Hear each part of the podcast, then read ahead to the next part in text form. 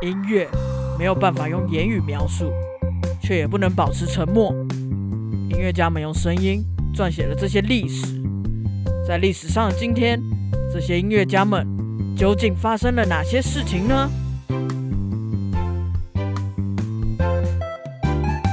大家好，我是主播 Blue Tom，大家好，我是欧良果鹏。先祝大家端午节快乐啦！端午节快乐有手势吗？包粽子的手势吧。所以端午节快乐。呃，好，祝大家都可以乖乖在家吃粽子。可见是没有啦，你没有看新闻吗？有啊，我有看到一直塞车。可是我刚刚讲完端午节快乐，我就没有讲了，哦，好因为我知道很多人都出去了。真的，我今天出门有明显感觉到路上人蛮多的。南部人加油啊，好不？好了，谢谢北部人了。嗯，好，OK，那我们就事不宜迟，我们就来开始今天的音乐周报吧。果鹏，OK，欢迎来到本周的音乐周报。这一周啊是要讲六月十三到六月十九发生的历史上跟音乐相关的大事。好，我们从第一则，在一九零五年六月十三号，中国音乐家冼星海生日。冼星海，中国的一位作曲家和音乐家。嗯我们可以先来介绍一下他的姓氏。好他姓冼，嗯，呃，冼就是洗刷刷的洗，旁边三点水啊，扫掉中间那一点就是冼。嗯冼星海在一九零五年出生在澳门，在他念小学的时候，老师就觉得，哎呦，这位同志音乐素养不错，就把他带去学习音乐了。嗯他后来也考上了当年的上海音乐院。上海音乐院也是一间很厉害的学校我们之前有稍微提过，他在文革时期也是一个饱受摧残的学校。哦，哎、我有朋友是上海音乐院的，我还以为你要说你有朋友有有经历过文革，这也太老了吧？不过啊，冼星海在念上海音乐院的时候，念到一半跑去参加学运，哦于是就被退学了啦。啊，在那个年代应该很不能参加这种事吧？绝对不能啊！不像我们现在比较自由，可以。好，不多说。冼星海虽然被退学啊，但是学习音乐一直都是他的梦想。嗯，那被退学之后，他就决定他要去法国巴黎。哦，可是他的身家也不是很有钱啊，所以来到巴黎之后就很穷很穷。嗯，那还好，冼星海有找到一个小餐馆的打工，啊，哦多少还能让他过个日子这样。我在念书的时候也有去餐馆打工。但是啊，他赚到第一笔薪水之后，马上就跑去买了一把小提琴。哦，那 很有钱呐、没有啊，他也没吃饱啊，而且也因为他这样子花钱，据说他好几次都在路边饿到晕倒，还差一点被警察送去挺尸间这样子。哦，天哪！那你那个时候在国外第一笔薪水你怎么花？我当然是买一个我喜欢的东西送给我自己。啊 好啊，这个差别就直接出来了。我知道了，我会好好学习的。不过他还是熬过了来了啦。嗯，啊，当时在法国还有另一位中国的小提琴家叫做马思聪。哦，我们之前有介绍到。啊，马思聪一看到这个老哥啊，就觉得哇，兄弟，你一路熬过来，这个真的很不简单。于是就帮他介绍了一位法国的小提琴老师学琴。哦，那位老师看到冼星海那么有学习的热忱啊，就决定不收他学费，还帮他介绍了一位作曲家教，教冼星海作曲。哦，老师都很好。他后来也很争气的考上了当时的巴黎高等音乐学院，嗯，然后也写了好几首作品，之后就回国了。嗯，那一回到中国啊，直接就遇到抗日战争，哇，他也义不容辞的去参加了抗日救亡歌咏运动，抗日救亡歌咏运动，对就是创作大量的战斗歌曲给大家听，让大家哦燃起民族的斗志的一个活动啦。跟军歌是一样的吗？类似嗯，冼星海就有写了一些曲子，曲名叫做《救国军歌》，然后《热血》《黄河之恋》，还有《祖国的孩子们》。等等哦的战斗歌啊，听名字就很明显了啦。嗯，后来他也写出了一部很大的作品，叫做《黄河大合唱》。哦哦哦哦，以前有背过，以前有背过。嗯，《黄河大合唱》原本是由中共的党员张光年写的诗词，嗯，后来他好像有一次在骑马的时候摔断手，就住院，然后不能动嘛，冼星海就来探望他，他就嗯念了这个诗给冼星海听。结果他一听，那个爱国情操整个涌上来啊！回到家花了 六天六夜，就写出了这首《黄河大合唱》，很厉害，哎，很厉害啊我一定要写出这首，然后就开始写，开始写，开始写，写出对啊，来。因为《黄河大合唱》是一部非常大型的交响乐团和整个合唱团一起演奏的曲子。像背九那样，然后他六天就写出来了。对，后来啊，大约在一九四零年，嗯，冼星海要去俄罗斯帮一部纪录片做配乐。哦，酷，那据说啊，在他出国前，毛泽东还有请他吃饭哦。哇哦，到了俄罗斯之后，想不到俄国就开始打仗，然后纪录片就整个暂停。纪录片暂停之后，他就想说，不然我就回去中国嘛。嗯，然后他在路上就遇到了一些反共人士，然后他就没办法回家，只好继续待在俄罗斯。他也太可怜了吧？后来也许是水土不服的关系，显信还在俄罗斯就得了肺病，然嗯，后过了五年，他就在克里姆林宫过世了，享年四十岁。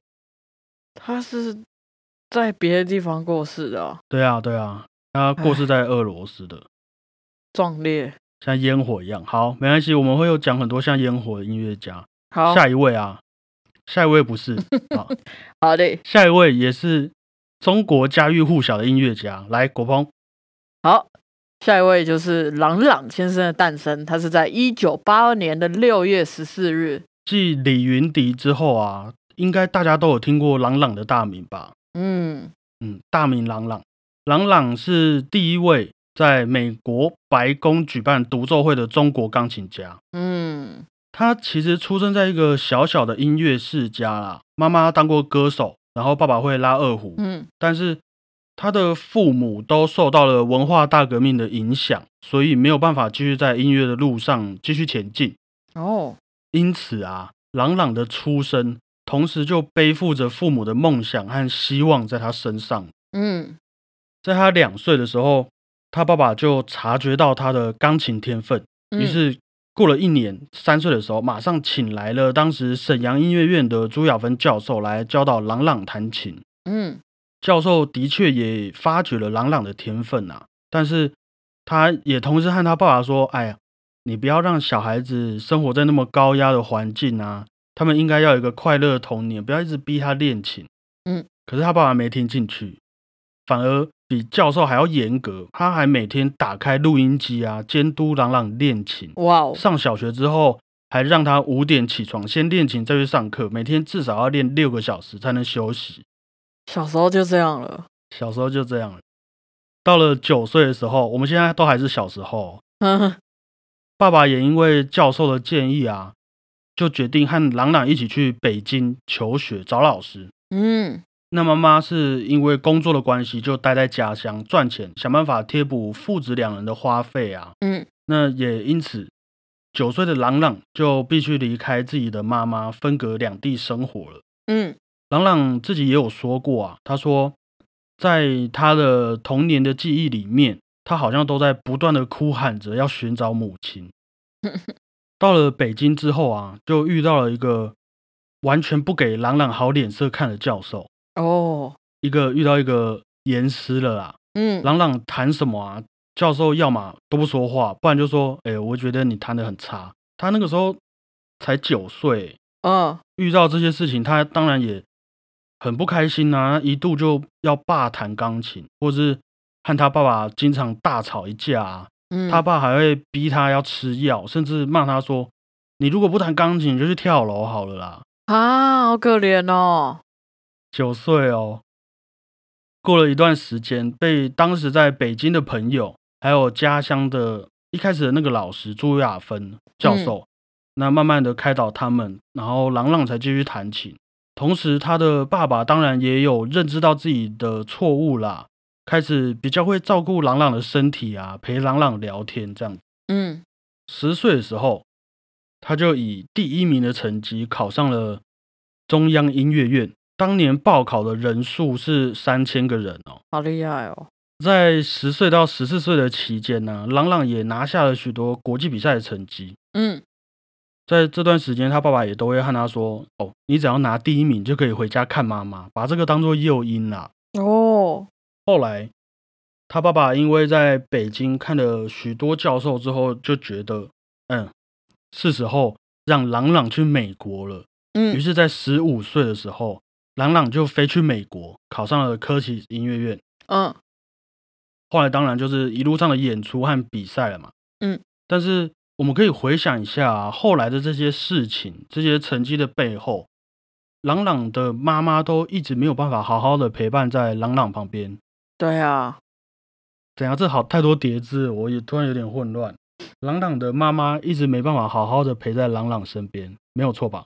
对啊，好，朗妈，好好，朗妈，朗朗在美国的时候啊，也曾经打电话给朗妈，希望朗妈一起来美国，但是朗妈却不敢和他们父子俩说，因为在家乡赚钱的工资都用在他们的身上，然后自己营养不良，正在医院吊点滴。天哪！朗妈啊周秀兰曾经在一篇报道里面有说，儿子在台上的荣光有多么巨大，我这个母亲内心的酸楚和感慨就有多么深重。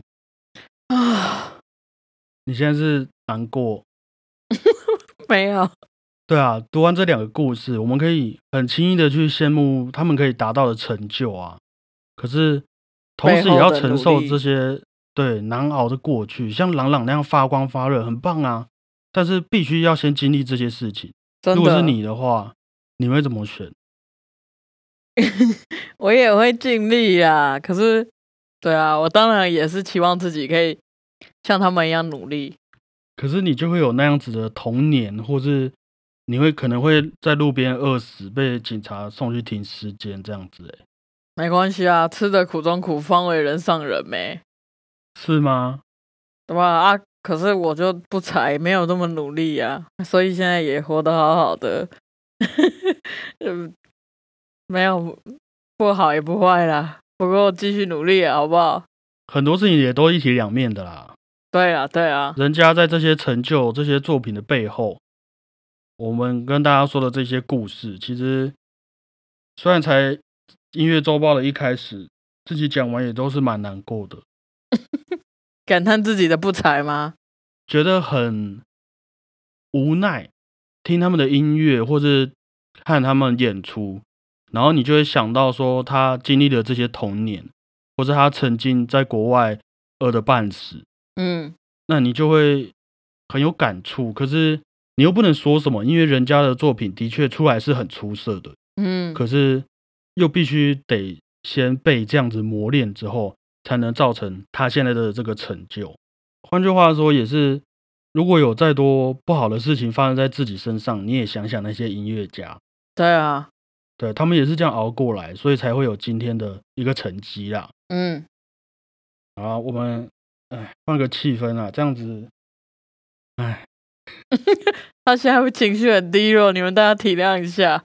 那我们就进行下一则吧。好，好的，在一九四九年六月十五日，新台币开始发行。哇哦，哦，是这么这么？那以前是用什么钱？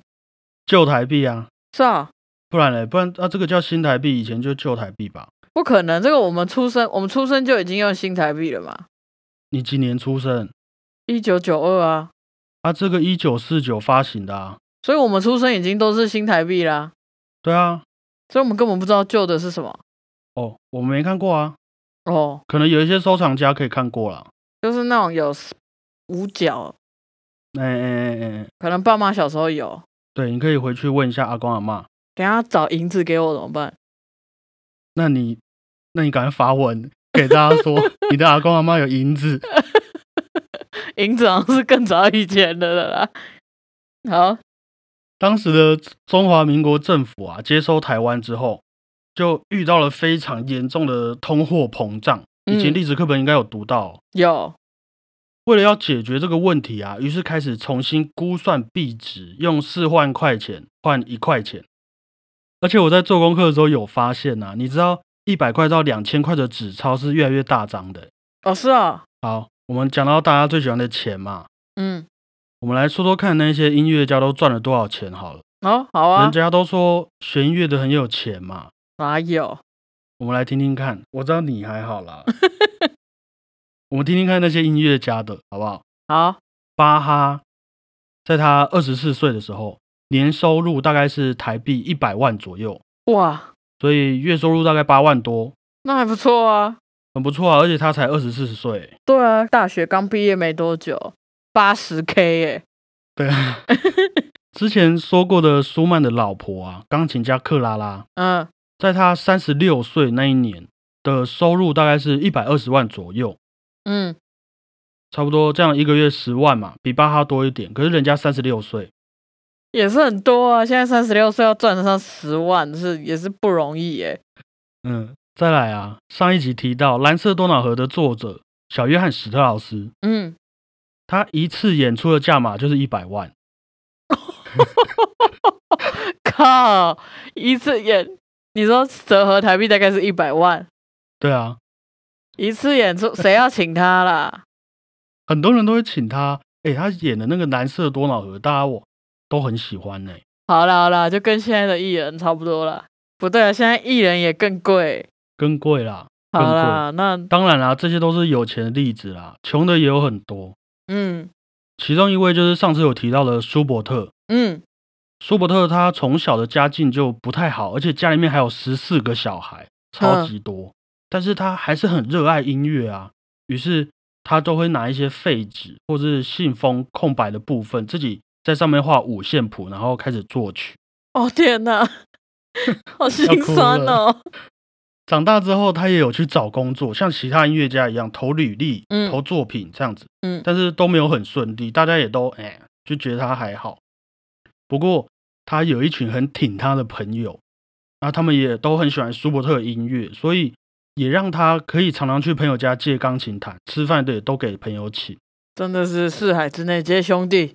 对他真的是穷到爆的一个音乐家。不过，对啦，就像你讲的啊、出来走跳，朋友很重要嘛。对啊，还有一位就是莫扎特，嗯，他不是蛮有钱的吗？对，莫扎特其实不穷，以他那个音乐神童之姿，在外面闯荡那么久，肯定是赚到了不少钱嘛。嗯，但是他超级会花钱，超级会，光是他租的那个高级房子的租金啊，据说就已经等于他薪水的一半了欸。哦，那很贵耶。你一个月赚十万块、五万块拿去租房子，哦，那皇宫吧？然后他还会跑去打撞球、赌博，直哦到他过世之后啊，他全部的遗产拿去卖掉，都还还不完他欠的债。哦，那很移花哦。嗯啊，据说那份账单现在还保存在那个维也纳的国家档案馆里面啊。好酷哦，所以有要做大事的朋友，不要欠债，好不好？不然就会被保留在国家档案馆里。对，可能会在我们的国家图书馆里面。那也要欠够多啊。不过莫扎特过世之后啊，他老婆好像帮他办了一场追思音乐会。那听说啊，这一场音乐会赚超级多钱，然后帮莫扎特还完债之后，他老婆也赚了很多，然后就去嫁给下一任丈夫了。哦，莫扎特好可惜哦，对他，就是个树摇钱树啊。舒伯特的朋友会养他，会赞助他，嗯，莫扎特的朋友会带他去赌博，所以是不是音乐家也没什么关系啦。朋友要慎选，好不好？真的，如果我们自己有没有，有时候可能像你这样子遇到疫情，对不对？嗯，你可以给你一个机会，感谢一下你的朋友们。好，开始发信息。哎，那个，嗯嗯嗯，好了，那我们进行下一则，是一八八八年六月十六号，国际歌诞生。什么是国际歌？国际歌是一首共产主义运动的主题曲，哦，有点类似我们之前太阳花学运的岛屿天光啊，嗯，你还记得吗？提起讲江跟那个。知道。他是由法国一八四八年出生的工人音乐家皮埃尔·迪盖特嗯根据革命歌集谱曲而成的，哦后哦，来被巨秋白翻译成中文的版本。嗯那为什么要写这首曲子？是因为当时十九世纪的欧洲啊，开始掀起一股工人运动，嗯，他们为了要反对资产阶级的剥削，嗯然后解放无产阶级的一个政治斗争啊。嗯于是，欧洲各国的工人啊和共产主义者联合起来，创办了第一国际，而这首国际歌啊，就变成他们的会歌了啦。我们之前介绍过了《动物狂欢节》的作者圣桑，就有经历过这一段政治斗争的时期啊。哦，在那段时期，法国的音乐家们啊，也组织了一个民族音乐协会，嗯和当时的无产阶级的诉求有一点点类似，也是把音乐要表达的重点带回到我们所有的人民身上，把音乐当做老百姓发声的一个管道。这样，嗯共产主义的国际歌也好啊，我们的民歌《美丽岛》嗯也嗯是，甚至是我们上次聊到的布兰诗歌等等，其实都是反映当时时代背景的作品啦。对，也都是在告诉我们这几百年来的社会啊，曾经带给人们哪些不公不义的事情。嗯国际歌也因为诞生于这场欧洲的共产主义运动，所以就被全世界的共产主义开始传唱嘛。后来就变成了一种为了抗议政府就会唱的一首运动歌曲。哦，那也因为这样啊，国际歌也曾经被中国共产党禁唱。可以理解。对啊，很尴尬啊。我念一小段中文版的歌词给你听听看哦。好啊，第一段有写到这两句：“起来，饥寒交迫的奴隶；起来，全世界受苦的人。”还有第二段，嗯从来就没有什么救世主，也不靠神仙皇帝，要创造人类的幸福，全靠我们自己。教大家觉醒的感觉。所以也很能够体会为什么会被禁唱了啦。对，这个网络上有音乐吗？有啊，你可以去听，其实蛮好听的哦。好，你继续说。许多的歌词都会让人有一种要去斗争、就要去抗战的感觉嘛。嗯所以，对啦，也当然的不会被那些位高权重的人所允许你唱这首歌。嗯然后我做功课做到这边，也是一个回头看看那些年流行的歌曲嘛，嗯，我就去网络上查了一下，二零二零年 Spotify 收听次数最多的华语流行歌是什么。啊，第一名是八三幺的《想见你，想见你，想见你 》，哦，再来是周董和阿信的《说好不哭》，嗯第三名是周星哲的《怎么了》。嗯对啊，很明显可以感受到时代不一样了啦，我们追求的和抗争的也不一样了啦。在这个疫情时代，就是你知道，想要想见你这样子而已，都待在家，我也没有想要出去抗争，就是想见你啦。呃，有不一样要面对的东西呀、对啊，对啊，嗯，好的，接下来是一八八二年六月十七日，恶意美籍作曲家史特拉文斯基诞生。前几集有聊到一首作品叫《春之祭》，在首演的时候暴动的嘛，嗯。他的作者就是史特拉文斯基。嗯。那他从小也是在一个音乐家庭长大，爸爸是一位歌剧的演员。嗯小时候父母也有安排他去学钢琴啊，学作曲。不过他的父母没有像朗朗的家庭那样，呃，大力的支持他学音乐，只是他哦当兴趣。嗯，后来就叫史特瓦文斯基去念法律啊，嗯大家都是差不多的想法，就至少你念法律也可以有个固定收入啦。嗯史特拉文斯基也在念书的时候认识了当时一位俄国的作曲家林姆斯基高沙可夫。哦，每个人名字都好长哦。俄国人嘛。两个人也变成好朋友嘛，然后嗯时常会交流音乐上的想法等等。嗯那直到史特拉文斯基毕业之后，他达成父母愿望嘛，念完法律，于是他就去和林姆斯基高拉可夫学作曲，嗯然后就开始他的创作生涯了。哦之后啊，有一个很好的机会，让他认识到了法国的一个舞团，那个芭蕾舞团，嗯就为他们写了三部史特拉文斯基最有名的芭蕾舞剧嗯《火鸟》《嗯春之祭》，还有呃火鸟春之祭，彼得罗西卡，Yes，除了《春之祭》造成暴动之外啊，其他作品其实获得很大的好评啊。哦，于是哦，很快的啊，第一次世界大战就爆发了，嗯，他的财产全部被俄国的共产党充公，哦于是他就逃到瑞士。嗯可是还是很不爽啊，所以就写了一部反映当时社会和讽刺政府的作品，叫做《士兵的故事》。大概是在讲说士兵和恶魔在争夺自我的灵魂的一个故事啦。嗯，过没多久，呃，因为他之前不是认识了法国的舞团嘛，史特拉文斯基就搬到法国去居住啊，顺便工作。嗯，他那个时候在法国嘛，很巧的啊、他就遇到希特勒发动战争，第二次世界大战开打。所以他跨了第一次跟第二次，哎，对啊，嗯他真的受不了了啊，于是他就来到美国，变成美国公民了。嗯，然后他颠沛流离的一生啊，直到八十岁，俄罗斯才邀请他回到祖国演出。嗯然嗯，后他也把他绕了一圈的经历带回到他的家乡，这样子。哦，就是一个被迫天天都在出国的音乐家，真的是被迫诶。就像你讲，他是一位很好拿来当范例的音乐家啦。嗯你看他的一生一直遭到那些政治迫害还有战争的影响啊，嗯，可是也因为这样，他的作品里面融合了各个地区的特色。嗯，音乐色彩很明显，对啊，从俄罗斯自己本身的民族音乐嘛，嗯到欧洲那个时候他发起了新古典主义，嗯然后再到美国，他遇到爵士乐，还有很多现代音乐的元素。嗯都可以在他不同时期的作品里面看到啦。嗯同时啊，也都看得到不同时期的他面对社会带给他的影响，他内心的抗议和他的感受是什么，真的哎，很酷哈。嗯，这个感觉很像，我解释不出来，就是很像在看电影，然后哇，人的一生，然后经历了什么，然后环境也不一样了，凡事都有一个因，然后就会有那个果。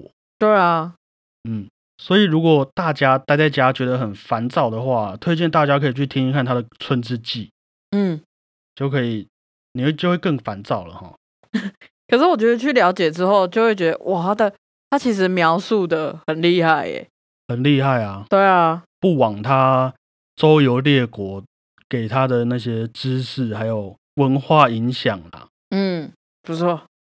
好，接下来是西元六一八年六月十八日，唐高祖继位，建立唐朝。唐朝是中国音乐史上一个对于音乐文化非常有贡献的一个朝代。我刚刚这样子会很 gay 掰吗？不会很像大陆寻奇之类的。哦，啊，nice。那因为战争啊，还有大量的经济贸易，导致了民族间的音乐文化交流嘛。当然，也包括像是之前介绍过的唐玄宗等人，他们也有大力的贡献。嗯，当时使用的乐谱啊，不是我们现在的小豆芽五线谱哦，哦，不然嘞他？们使用的是一种叫做公尺谱的记谱法。哦，哆瑞咪发嗦拉西，他们叫做上尺公繁六五乙，然后在旁边会加一些点点呐、或是线呐、或是圈圈叉叉来表示拍子和音的长短，嗯，所以他们是看文字谱的哦，好酷哦。就像你看小说一样，然后他们就开始弹这样子。而且唐朝发现的燕乐的乐谱，他们的谱上还会有很多像是日文的片假名的那种文字哦，来记谱，一撇一一竖，或是嗯这边就一横这样子。嗯好，那燕乐呢，就是唐朝的十部记的其中之一。十嗯部记是什么？哇，这个好多、哦。十部记呢，就是把当时各个国家的音乐和舞蹈啊，独立出来，统整成一个自己单位的名字。呃，像是刚刚讲到的燕乐嘛，还有西凉乐、天竺乐、高丽乐，不同的地区的不同的音乐和舞蹈等等，一共有哦十个。嗯有点类似我们现在在说的哦，你台北的音乐、高雄的音乐这样子，他们就把它全部整理出来，很用心，对不对？嗯，当时还有成立一个最有规模的音乐班呐、分别叫做梨园和教坊。啊，我有背过。嗯，怎么可以这样恍然大悟？你老师会觉得很难过 我？们忘记了没？教坊主要是收集民间的歌舞乐，嗯，然后梨园就是练习一些比较需要专业的乐舞。这两个单位啊，如果里面有一些优秀人才，还会互相交流，比如说你去那边当老师，或者你去这边演出之类的。哦，而且还没讲完，他们还有分成坐步技和立步技，那我知道这个。意思就是坐着演奏和站着演奏。嗯，可是你知道坐着演奏的人啊，实力通常要比较强，哦，不是哦，因为坐着演奏的人大部分是在室内啦，在室内你没办法很多人，所以他们只有可能十几二十个小小的重奏。嗯，所以有人如果在那边雷就不行嘛，哦，所以他们通，常实力会比较强。嗯而站着演奏的人啊，通常就会比较多嗯，啊。当然、啊、也不能雷啦，因为唐玄宗还会亲自考核大家的实力啊，帮大家考试，嗯，很严格的。好酷哦。那唐朝也因为就整理了这些啊音乐文化上的资料，还有皇帝的推广，也嗯，让它成为中国历史上一个很重要的朝代，在中国音乐史里。不过，你还记得唐朝后面是什么朝代吗？呃，唐宋宋，唐宋中间有一个是五代十国，哦，后来就是唐朝到后面就开始群雄割据嘛，哼，大家开始自己揽自己的地，然后发动战争。于是嗯唐朝建立的这些音乐基础啊，几乎直接停摆了六七十年。好可惜哦。啊，接下来最后一则，也顺便帮今天的音乐周报做个总结啦。哼，在一七一八年的六月十九号，中国的甘肃省发生了瑞士七点五的大地震，大地震，sorry，哦，然后估计造成了四万多人丧生，上万多人受伤。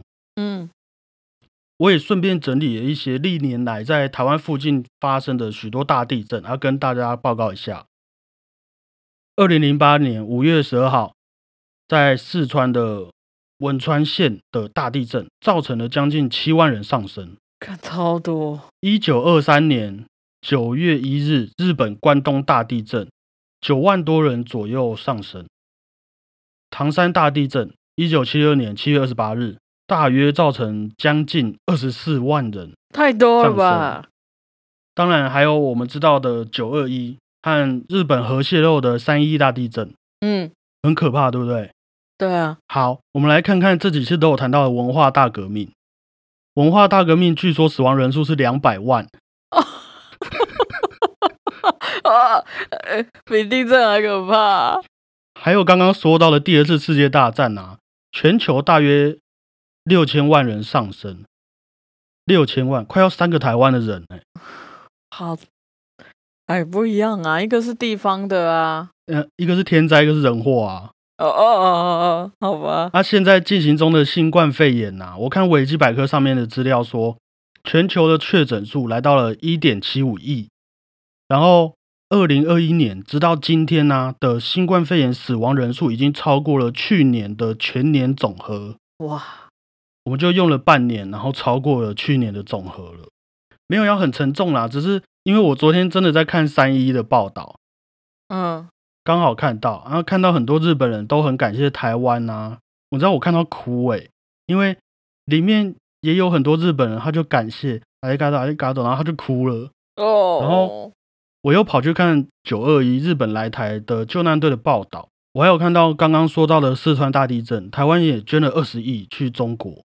嗯，然后我因为要做功课，所以我又回来看文化大革命和第二次世界大战，真的是，真的是啊就是会让人觉得很囧，你知道吗？我想不到更好的形容词，哎呀，我就觉得很囧。天灾很可怕啦，嗯但是人类也不差啊、我们这几集聊到的寻白客、史特兰文斯基、圣桑，还有之前提到的傅聪等等的音乐家，嗯他们几乎都是用生命去经历了这些革命和战争，才换来那些作品。对啊，然后才能告诉我们人有多会伤害人，在那些惨剧之下，给人们的体悟到底是什么？好沉重哦。超沉重。我也不是说一定要去定义谁是好人谁是坏人啦，因为那些都已经过去了啊、都是历史嘛。可是我们现在的每一天也是在写我们未来的历史啊，嗯说不定你一个不小心，有没有，你就造成一个历史的一部分。嗯，这大概就是我们要做音乐周报的原因吧，哎，就是要 告诉大家是你家，讲的哦。历史不能忘啊，明天会嗯更好，好不好？我们今天讲了特别多在中国发生的音乐故事啦，嗯，从这里面牵扯到的人性啊和政治因素等等，我们可以先撇除掉那些自己的先见之明，或者你有什么立场，嗯，我们都先丢掉。他们的故事的确都能告诉我们，通过这些事情到底影响了多少的音乐家，嗯，而我们去欣赏他们的演出，了解他们作品背后的故事之后，就等于是我们自己对自己的所作所为最好的一个借鉴了啦。我觉得，对啊，嗯，好，那我要结束了，你有什么话要说吗？我哦，我刚刚想到你讲那个地震那个，我就很很紧张。哦，对，我对不起，我忘记你超害怕地震了。我刚才在那边讲，我之，前去看。我之前去看那个唐山大地震，我整个爆哭哎、哦，对不起，我没有顾虑到你的感受，我的 一言一行已经会造成历史历史的一部分了。没有，我现在也是在努力接受这些资讯，然后就是克服这个恐惧。那我刚刚讲文革时的两百万，你有没有感到更恐惧一点？有，我会觉得，嗯，那个天灾我真的没有办法避免，但是，对啊，第二次世界大战六千万，对啊，更可怕吧？真的，嗯，所以要小心的不是地震，是人，好不好？对，所以你也不要害怕，哎，说不定刚好让你面对你的恐惧，然后你就治愈了，有没有？希望，希望，希望，好啦，那节目的最后也希望大家继续和我们一起在这些音乐故事里面了解过去，或许有一天我们只要想办法防止天灾就好了，好不好？希望啦，对，也要再次告诫大家，不是告诫告诫，大家一定要好好的守住，然后等到疫情好了，大家全面普及疫苗，那些有的没有的都来了，再好好的出去大玩一波。嗯，好，嗯，那以上就是这周的音乐周报，不错，你有让最后比较正面的一点。对，如果有任何想法和好奇的人，可以在 Instagram 留言告诉我们哦。哎，我这是没念错。喜欢的孩子们也可以追踪我们的频道，还有 Instagram 哦。大家拜拜，我是小胖 Blue。大家拜拜，我是主播 Blue Town。谢谢大家，我是主播欧良果鹏。你之前都没有在讲主播哎。对啊，我今天刚好听到你讲了一下主播，那我也讲一下好了。好，大家拜拜，谢谢大家，拜拜。拜不。我发现了，你讲那种呃中国历史事件，嗯，你都讲的超起劲哎。是吗？对啊，对啊。没有看故事吧？哦，好啊。